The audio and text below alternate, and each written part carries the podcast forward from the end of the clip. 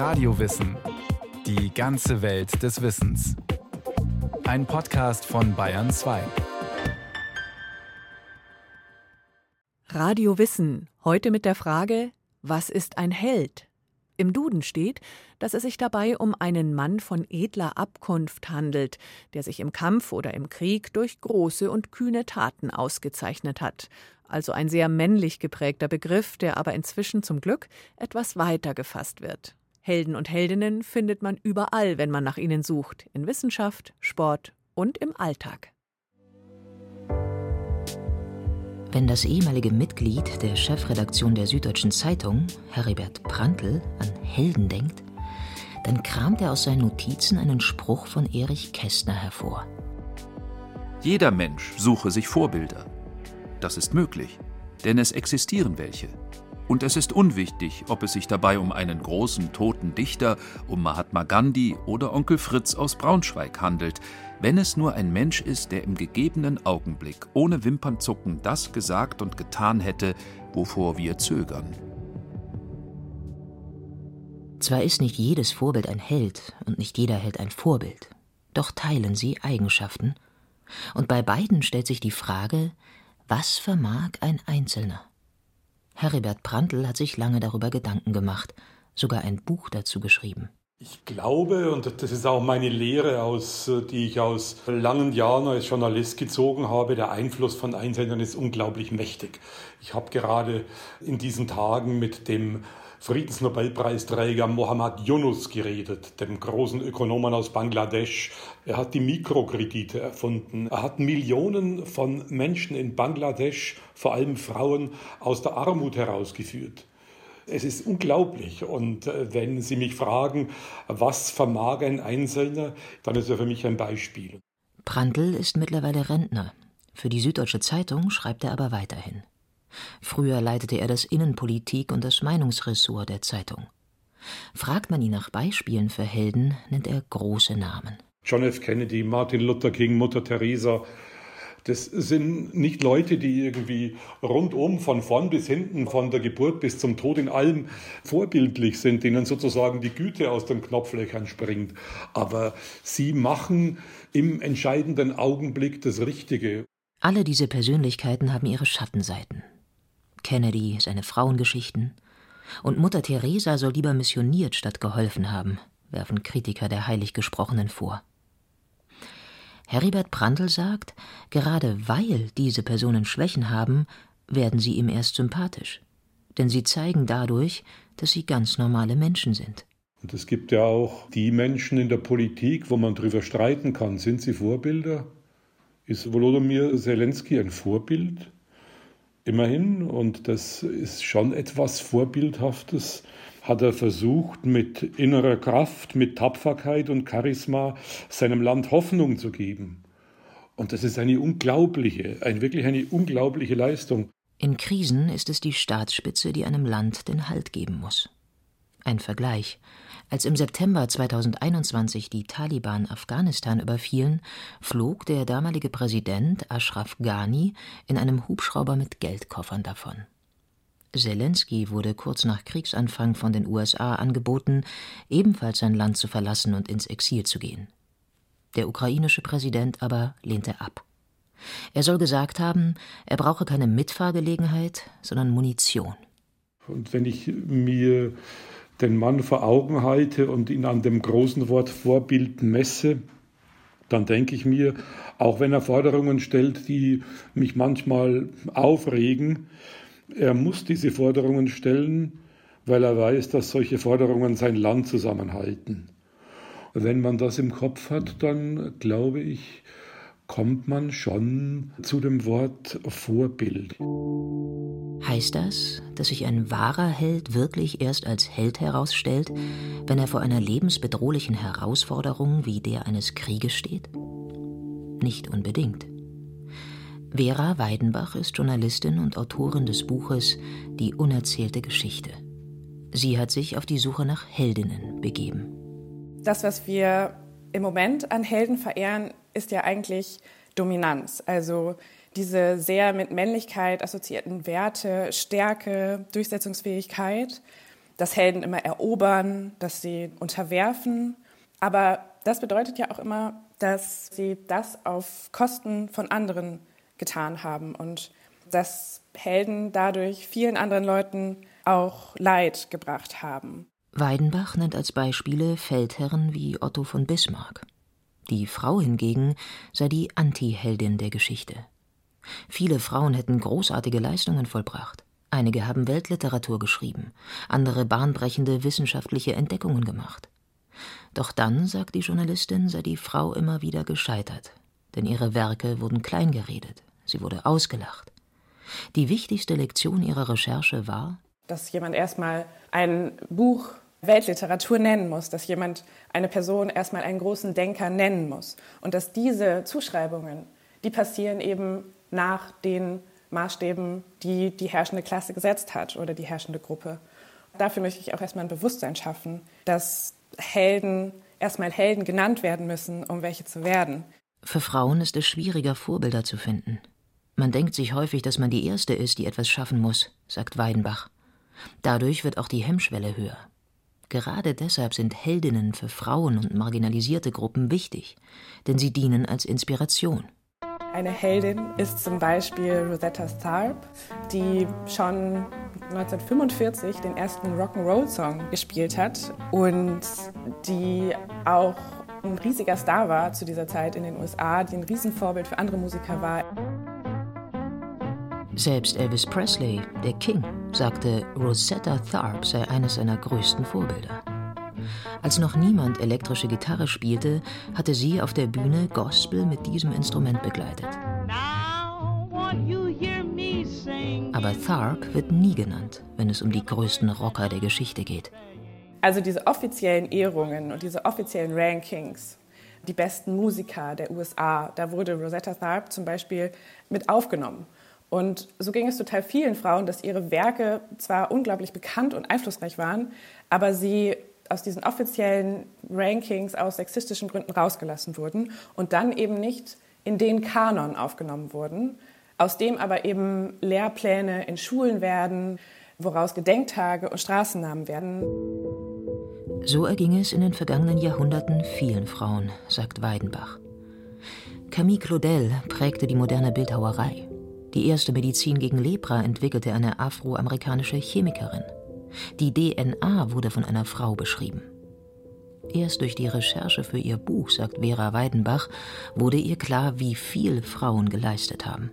Ich hatte schon in meinem Hinterkopf, wenn ich irgendwie so große Ruhmeshallen gesehen habe, wie die in München zum Beispiel, dann war schon immer in meinem Kopf, okay, wenn da jetzt keine Frau ist, dann war es vielleicht einfach so, dass es keine Frauen gab. Und für mich zu sehen, dass das eben nicht so ist, das hat meinen Blick auf die Welt schon geändert. Heldinnen und Helden verändern ihre Bewunderinnen und Bewunderer. Nicht nur die im echten Leben, sondern auch die in der Fiktion. Etwa Superhelden. Allein 28 Filme von Marvel-Superhelden wie Iron Man, dem unglaublichen Hulk oder dem Gott des Donners Thor liefen seit 2008 im Kino. Der größte Konkurrent DC brachte mit Wonder Woman, Superman und Batman nicht viel weniger Blockbuster auf die Leinwand. Was macht diese Helden aus? Und warum faszinieren sie in dieser Zeit so viele Menschen? Damit befasst sich der Anglist und Amerikanist Kurt Christian Kasper von der Ludwig-Maximilians-Universität in München. Die haben individuelle Handlungsmacht potenziert ins Unendliche. Also Superman könnte im Prinzip tun, was er will. Es gibt keine Einschränkungen. Sie sind auch nicht autorisiert von irgendeiner Instanz, also weder politisch noch rechtlich in irgendeiner Weise eingehegt, sondern handeln nur gemäß ihrer eigenen selbst auferlegten individuellen sozialethischen Verpflichtungen. Spider-Man sagt ja, with great power comes great responsibility. Es ist also ein individuell auferlegtes Heldentum. Kasper zitiert einen der bekanntesten Sätze der Comic- und Filmgeschichte. Was immer mir im Leben bevorsteht, ich werde nie diese Worte vergessen. Aus großer Kraft folgt große Verantwortung. Dies ist meine Gabe, mein Fluch. Wer ich bin? Ich bin Spider-Man. Spider-Man ist eigentlich ein Teenager aus dem New Yorker Stadtteil Queens namens Peter Parker, der von einer Spinne gebissen wird und übermenschliche Kräfte erhält. Er erfährt ein tragisches Schicksal. Seine Eltern starben, als er noch ganz klein war, deshalb wächst er bei Tante May und Onkel Ben auf. Letzterer bringt ihm den Satz bei: Aus großer Kraft folgt große Verantwortung. Was das bedeutet, wird Spider-Man erst bewusst, als es zu spät ist. An einem Abend könnte er einen Dieb aufhalten, verweigert das aber aus Stolz. Wenig später findet er Onkel Ben auf der Straße liegend, erschossen von dem Dieb, den er kurz zuvor hat laufen lassen. Er hätte die Kraft gehabt, dies zu verhindern. Kurt Christian Kasper sagt, Superhelden sind eigentlich typisch für die Zeit einer postheroischen Gesellschaft. Denn wahre Helden sind sie nicht unbedingt. Sie versuchen nicht, die Welt in eine bessere Zukunft zu führen, sondern die alte Ordnung vor dem Bösen zu bewahren. Das heißt, wenn der Held danach bemessen wird, ob er Gesellschaft verändert, ob er eine verändernde Wirkung auf seine Umgebung hat, dann kann man das dem Superhelden zumeist nicht zusprechen. Denn es bleibt alles so, wie es war die Möglichkeiten, die Gesellschaft zu verändern, zum Guten wie zum Schlechten, zu einer Utopie oder zu einer Dystopie, werden nicht wahrgenommen.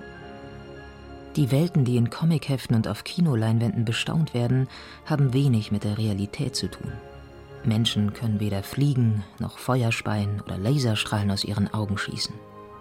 Warum also haben Superhelden in den vergangenen Jahren einen so großen Erfolg? Geht man nach dem weltweiten Einspielergebnis, sind unter den erfolgreichsten 30 Filmen aller Zeiten zwölf, die von Superhelden handeln. Kurt Christian Kasper. Wir werden immer wieder damit bombardiert, dass wir systemische Probleme haben, die uns konfrontieren.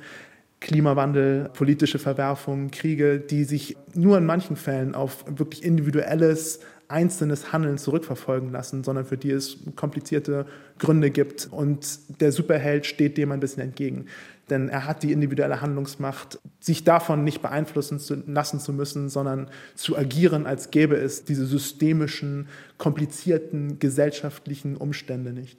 Es geht also um eine Flucht in eine andere Welt, vermutet der Anglist. Und darum, sich vorzustellen, wie man mit übernatürlichen Kräften die Probleme in der Wirklichkeit lösen könnte.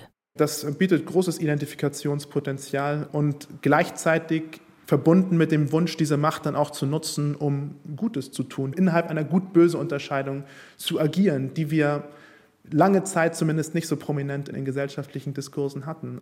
Doch ist so eine klare Unterscheidung zwischen Gut und Böse überhaupt etwas, was das Publikum noch sehen möchte? Gestriegelte Superhelden wie Superman, die keine Verfehlungen zeigen, sich immer für das moralisch Richtige entscheiden, wenn man sich Erfolge auf Streaming-Plattformen wie Netflix anschaut, dann sind zwielichtige Gestalten wie Walter White in Breaking Bad, Pablo Escobar in Narcos oder die machtbewusste Birgitte Nieborg in der dänischen Politserie Borgen äußerst beliebt. Gilt dies auch für Superhelden? Kurt Christian Kasper von der LMU München. Es gibt diese, diese Zwischentöne und es gibt auch Superheldengeschichten, die eine vollständige Ablehnung des Superheldentums und des Heldentums insgesamt ins Bild setzen und wirklich zeigen, dass keiner einzelnen Figur eine solche Macht zugetraut werden kann, dass es immer korrumpieren muss.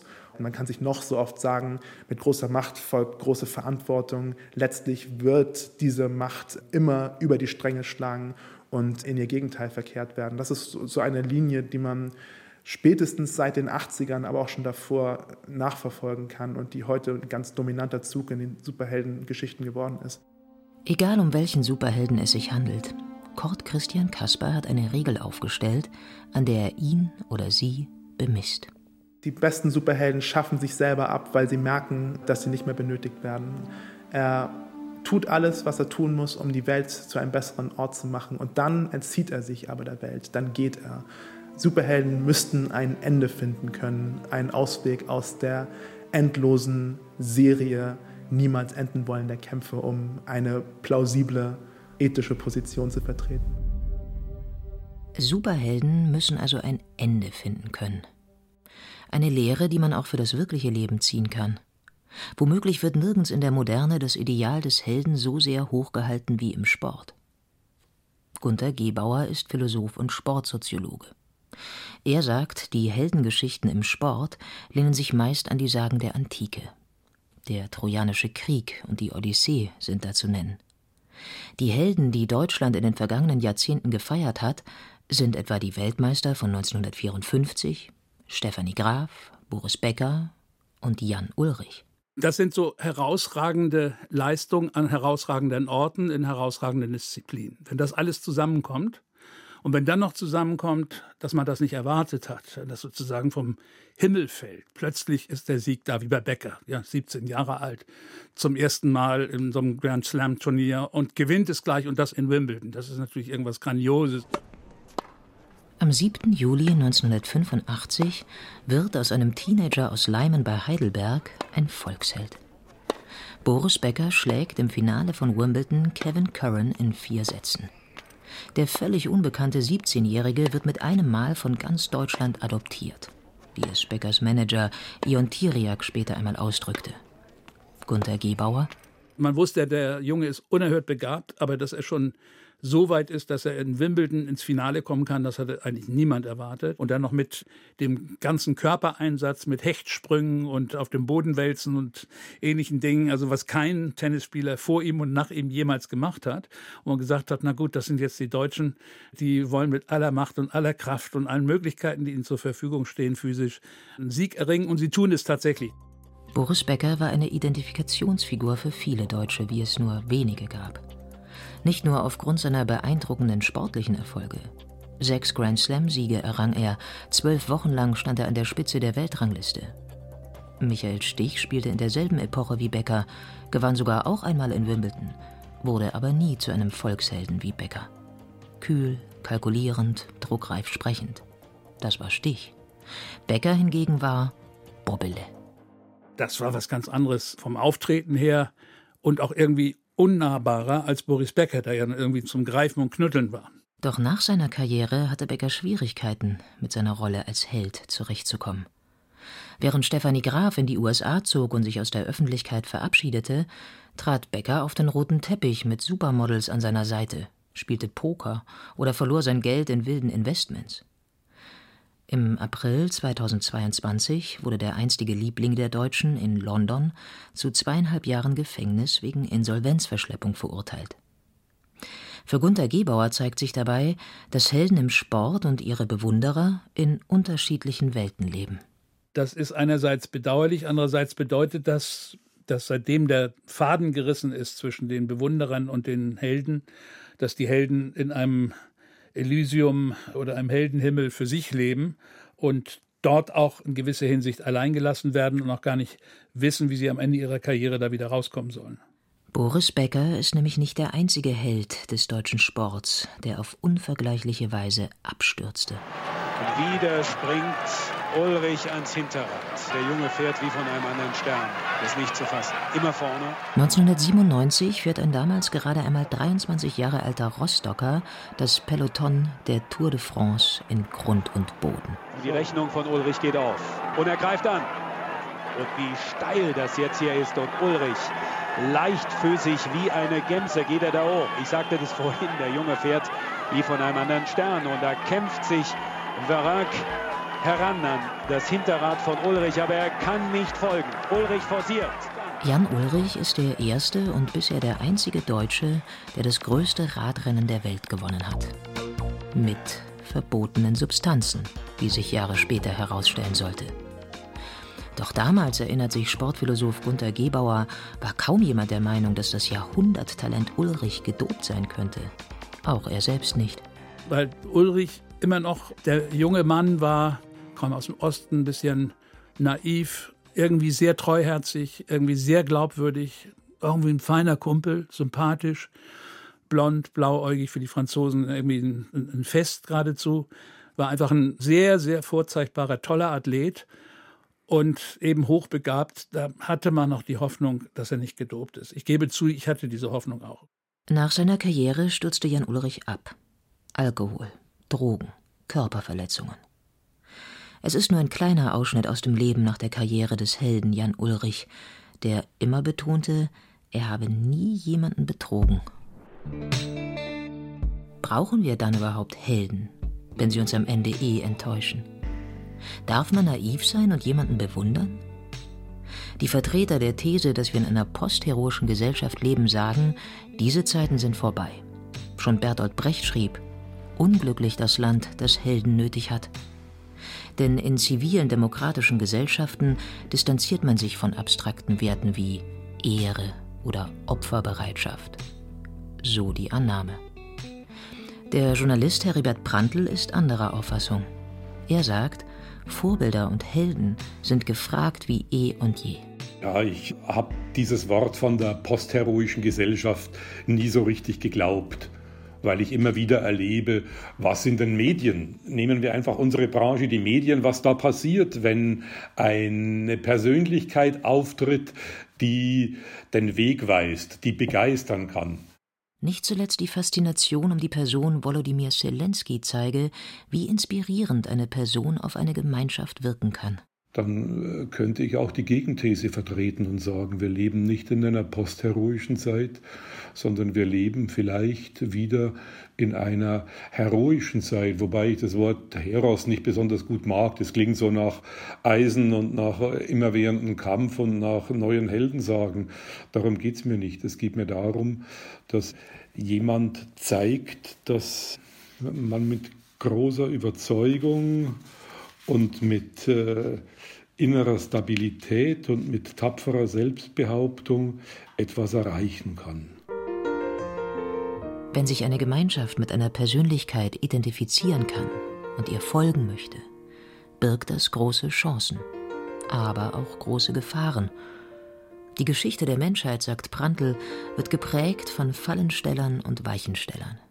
Die Fallensteller benutzen ihre Gefolgschaft und grenzen andere aus. Die Weichensteller wiederum bemühen sich trotz ihrer Verfehlungen darum, die Welt besser zu machen. Ein Held sollte und kann nicht mehr sein als ein Mensch, der Anstoß zur Veränderung gibt. Sie können den Wandel nicht alleine herbeiführen, aber ohne sie würde er wohl nie in Gang gesetzt.